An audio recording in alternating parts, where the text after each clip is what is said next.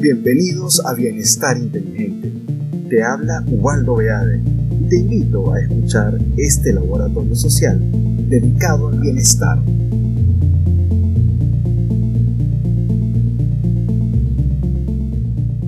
Hola Delia, bendiciones. ¿Cómo estás? Bienvenida a este espacio de Bienestar Inteligente. Es un placer tenerte aquí y bueno, eh, nosotros venimos de una experiencia previa que vivimos hace poquito en el Instagram TV, contando tu maravillosa historia. Y bueno, para mí es un placer, como siempre, tenerte en mis canales. Y bueno, Delia, eh, tú tienes una historia maravillosa. Las personas que están conectándose ahorita, les quiero presentar a mi querida amiga Delia. Eh, ella tiene su cuenta en Instagram, Yeyita Books. Corrígeme, Delia, nuevamente, porque siempre se me hace difícil pronunciar tu nombre de, de Instagram de usuario. Eh, arroba Yayita Villux. Arroba Yayita Villux. Así, ella es abogada, asesora, consultora. Dentro de su carrera de derecho, pues ella se especializó en violencia de género. Y bueno, ella cuenta unas historias maravillosas de bienestar, eh, de motivación. Y bueno, quiero dejarla a ella que cuente su propia experiencia. Elia, cuéntame, primero que nada, ¿cómo estás, amor? Te mando un beso muy grande. Sé que ahorita estás en España, te estás acoplando y te está yendo muy bien. Cuéntame de ti a pesar de todo esto que estamos viviendo, ¿no? Obviamente todos. de la tremenda experiencia que nos tocó vivir ahora. Eh, eh, exactamente. Eh, bueno, primero que nada, de nuevo agradecida por el espacio.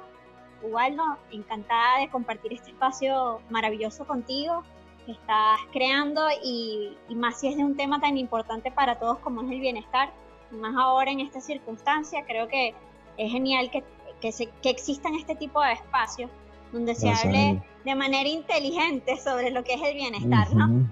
Eh, bueno, yo estoy muy bien. Eh, como hablábamos en, anterioridad al espacio que subimos en Instagram TV, eh, pues bueno, voy a explicar un poquito que, que porque yo estoy aquí. Y es porque, bueno, aparte de lo que Ubaldo dijo ahorita cuando me presentó, eh, abogado y esto, bueno, yo tengo osteogénesis imperfecta, huesos de cristal, y pues mi vida no ha sido muy fácil, aunque que se diga, y pues ahorita les podría decir que todos ustedes están en igualdad de condiciones conmigo. bueno, habla la voz de la experiencia de la mujer de la cuarentena. Claro. claro, pero que la agarró. La mitad de mi vida he en cuarentena, así que sé de muy primera mano cómo es el tema de, qué es lo que puedes hacer en tu casa y cómo no aburrirte en el intento, ¿no? muy eh, bien. Y, bueno, eh, como te comentaba, el bienestar no es algo propiamente como te lo describen o como te dicen que es algo que busca o que en el que debes de indagar y buscar tu felicidad, porque tu felicidad eres tú y todo ese poco de cosas.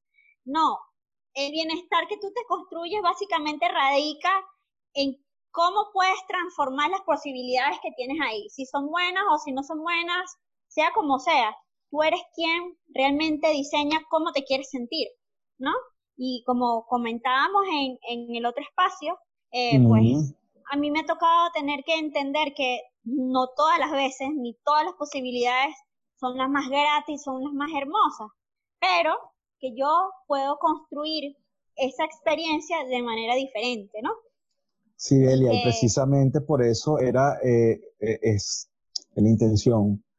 Y siempre te tomo como palabra porque, bueno, ahora ya que tú diste tu preámbulo y te presentaste, que que, siempre te presentas de una manera maravillosa, pero ¿quién mejor que tú para contar tu propia historia? Pero independientemente de esto eh, y de la amistad que nos une, pues siempre te he admirado, porque como lo dije en, el Instagram TV, eh, tú podrás decir que tienes huesos de cristal, pero para mí tú eres una mujer de hierro y te he admirado muchísimo porque tú tienes una fortaleza, tienes una energía, tienes un chi que emana solo, que se produce, que se reproduce y además lo, lo, esparces, pues porque además cuentas y relatas tus vivencias, ayudas a muchísima gente. Imagínate, inclusive hasta en el tema del derecho, cuando te graduaste te dedicaste a violencia de género precisamente para apoyar y ayudar a las personas. Y, y esto es increíble y precisamente viendo ese escenario, pues, ¿qué más que tú para que nos des su de vista, como lo acabas bien de explicar ahora, desde dónde nace el bienestar, ¿no? Pero como lo estábamos hablando y lo hemos conversado en múltiples ocasiones, ya sabemos que esto, nosotros nos reímos porque te echamos broma ahorita del tema de que, bueno, que tú has estado mucho tiempo en cuarentena, que ya sabemos lo que es vivir todo y nos reímos porque, bueno, ya, ya es un tema que conocemos con madurez, pero obviamente esto no fue así de fácil, esto tuvo su proceso, esto tiene que haber tenido un, duelo en muchísimas ocasiones, tiene que haber tenido un, tienes que haber, tienes que haber aprendido a asumir mucho el dolor y transformarlo en algo positivo para crear ahora la actitud que tú manifiestas hoy y con la que ayudas a muchísimas personas. Y para mí eso me encanta porque yo creo que no hay un manual psicológico, no hay estrategias terapéuticas que puedan inclusive llevarte al éxito de la transformación del ser que has tenido tú con tu vivencia. precisamente por eso me encantaría que conversáramos sobre todo porque yo sé, Delia, que dentro de muchas de las cosas que te ha tocado hacer es romper mucho paradigma, paradigma con el dolor, paradigma con el existir, paradigmas con el ser, paradigmas con el que voy a hacer, porque cada, cada día para ti es una batalla nueva, es, una, es un enfrentamiento nuevo y algo desconocido. Pero es increíble cómo tú te has adecuado de alguna forma a ese concepto que hemos manejado mucho y sobre todo con este nuevo movimiento de nueva era de lo que significa estar en presente, para mí estar en presente es una de las mejores herramientas para vivir en un bienestar inteligente. Cuéntanos, Delia, ¿cómo, cómo es esto de, de, de, estas creencias? ¿Cómo te enfrentaste tú a esto? Bueno, eh, como te comentaba en el otro espacio que tuvimos anteriormente, pues fue algo que no, no nació de manera innata.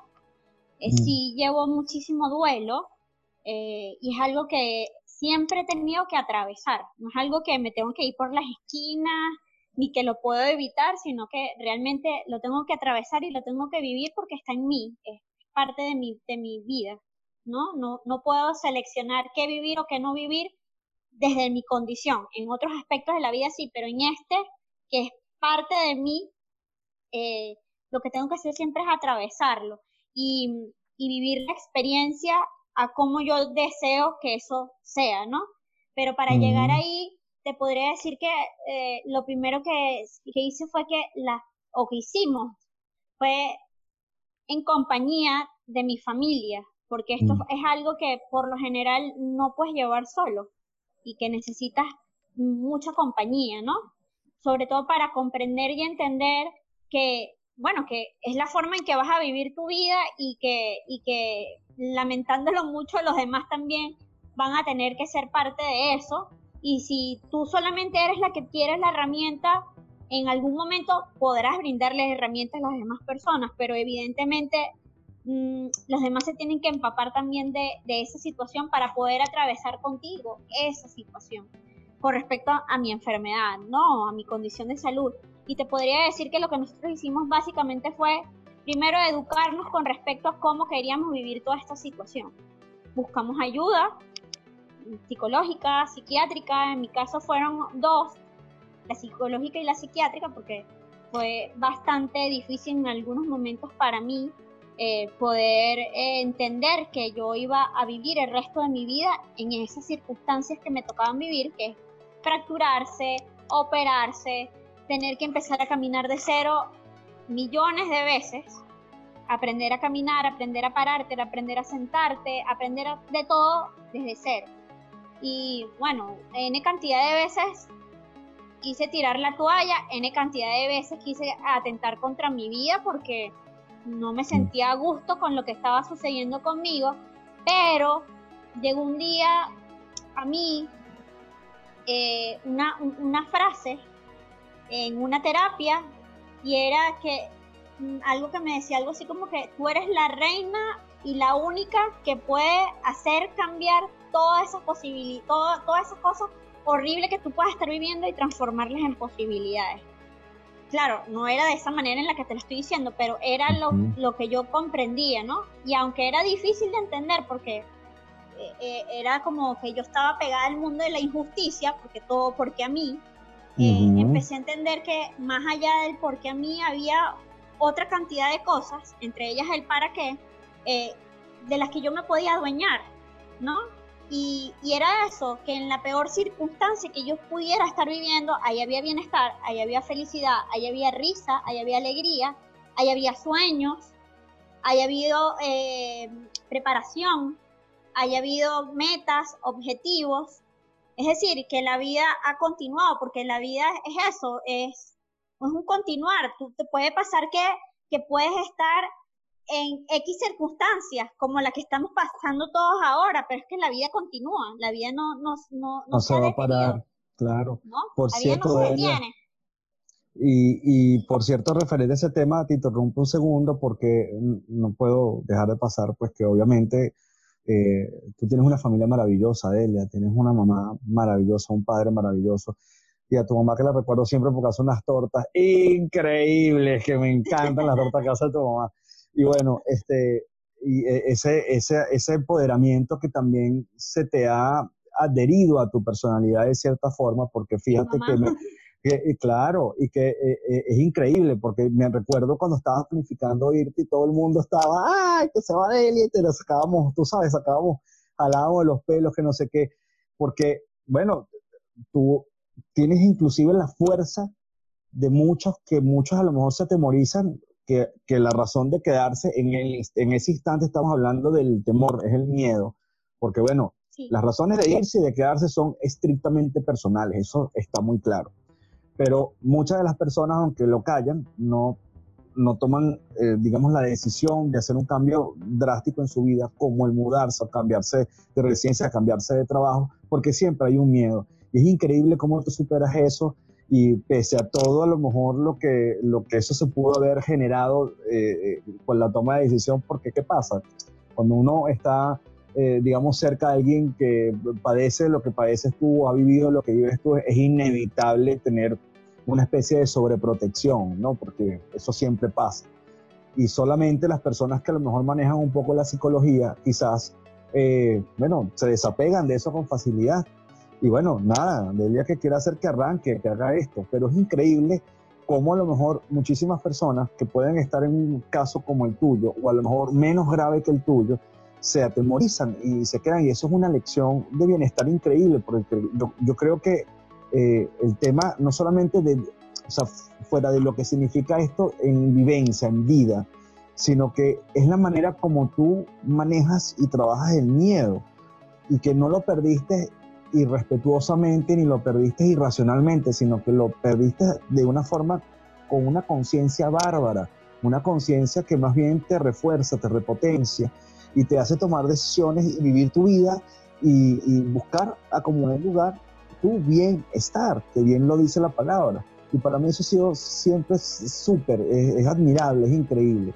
Gracias. ¿Cómo, cómo podrías eh, alentar y sobre todo porque ahorita en, lo que estamos viviendo, porque muchas personas eh, con el tema de la cuarentena se han llenado mucho miedo. Inclusive estaba conversando en, el, en, el, en la entrevista anterior eh, sobre este tema del, del, miedo y, y de, los, de, las, de la evolución que ha, que ha, sucedido a nivel de patologías, que yo creo que ni los manuales reconocidos a nivel mundial sobre los esquemas de enfermedades mentales y patologías eh, ya va a tener descripción, porque ya la ansiedad no es la misma, ya la, el, el, pánico no es la misma, o sea, ya, ya tú lo que te manifiesta el paciente de cuando te dice, creo que es ansiedad, pero cuando tú quieres detectarlo como profesional, no tienes un, un, ritmo adecuado. Hay cosas básicas, por supuesto, pero se ha modificado.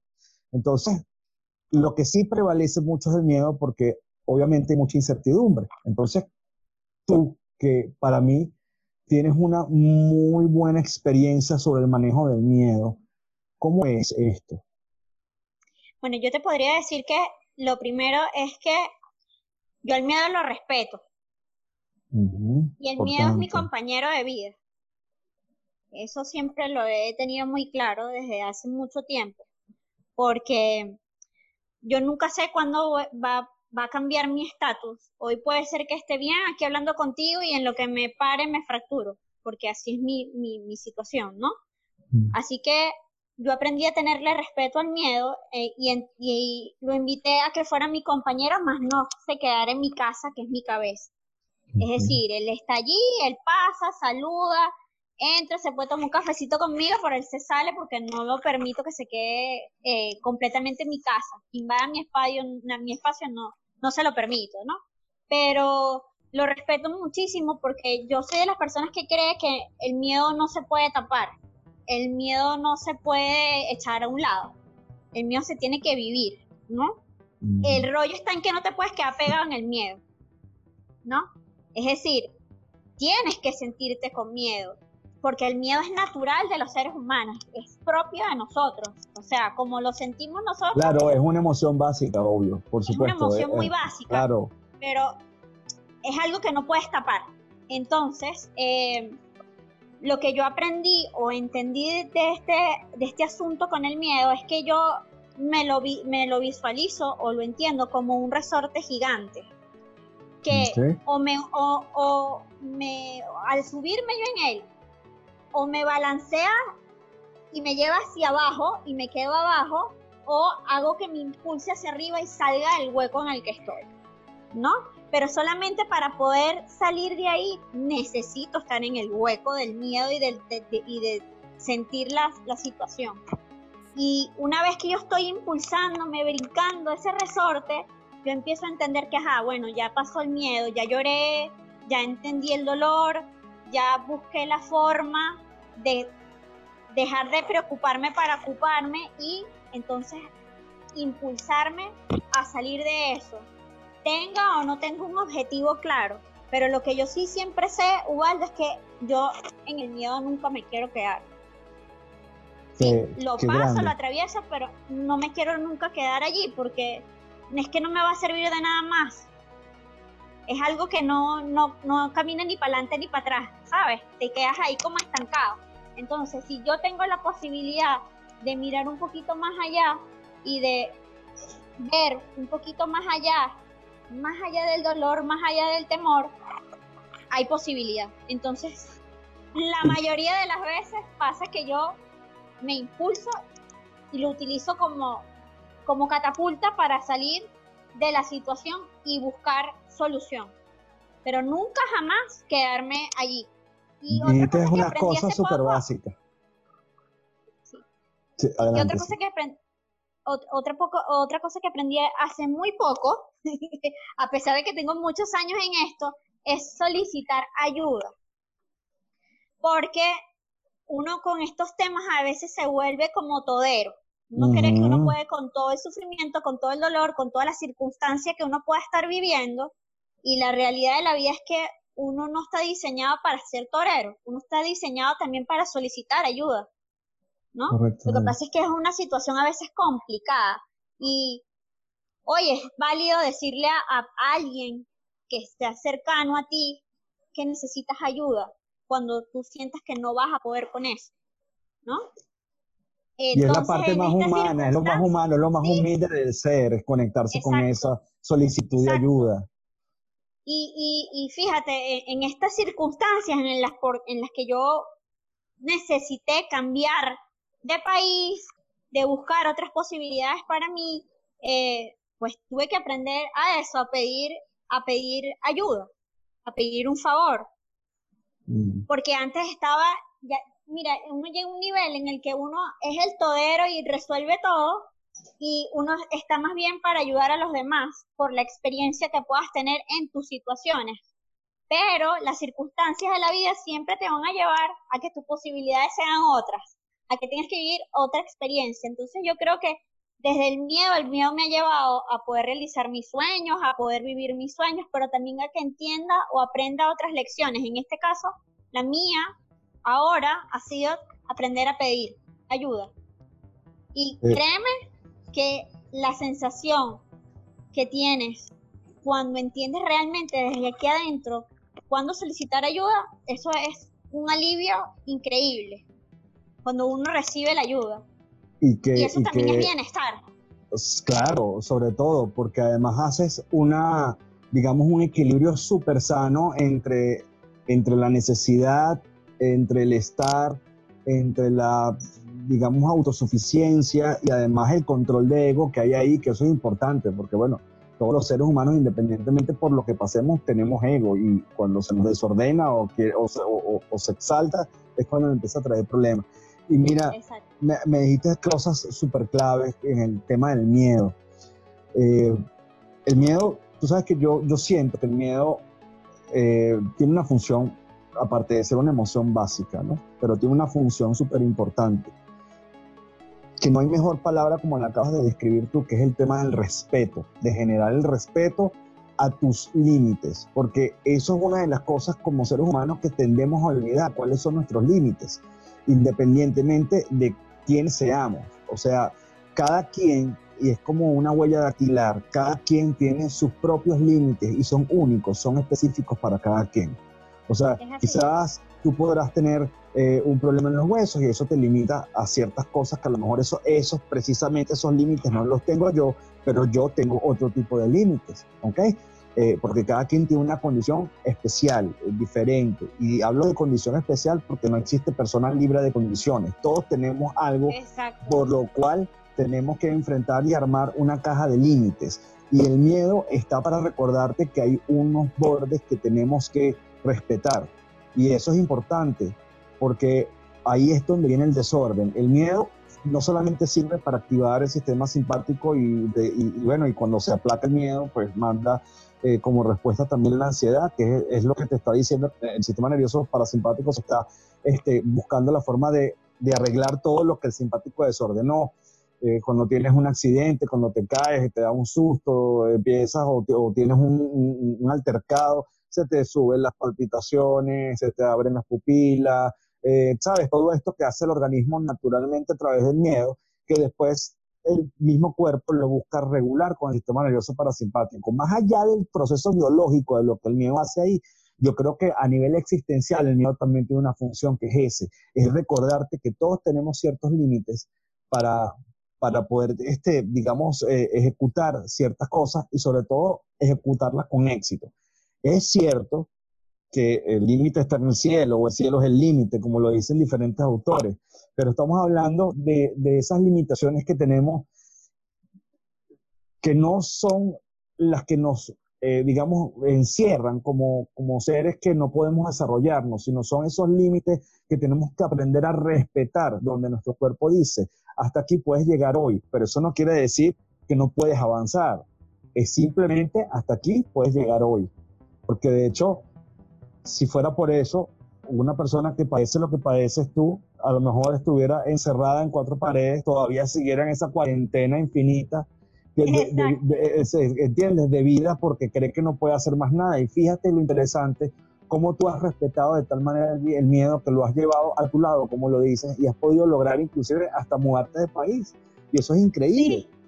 O sea, e, es, es, es algo, eh, digamos que es eso, eso es donde tenemos que llegar para entender que cuando conectamos con eso, con lo que te conectas tú de tenemos un claro, una clara conexión con, lo que, con el significado de bienestar inteligente, porque puedes adiestrarlo, puedes, puedes generar la habilidad, donde puedes entonces entender de que el miedo convive contigo, está ahí, sirve para unas cosas, pero para otras simplemente te marca, te marca los límites. El marcar los límites no quiere decir que te limita, simplemente te recuerda, bueno, ojo con lo que vas a hacer, acuérdate que a partir de este cuadro puede pasar esto y esto y esto, y tú después, con tu experiencia y con lo que vas recogiendo en la vida, puedes saber cuándo vas a avanzar un poco más, cuándo te toca detenerte, y eso es estar en presente, eso es, eso es vivir, eso es vivir bien, eso es estar en bienestar.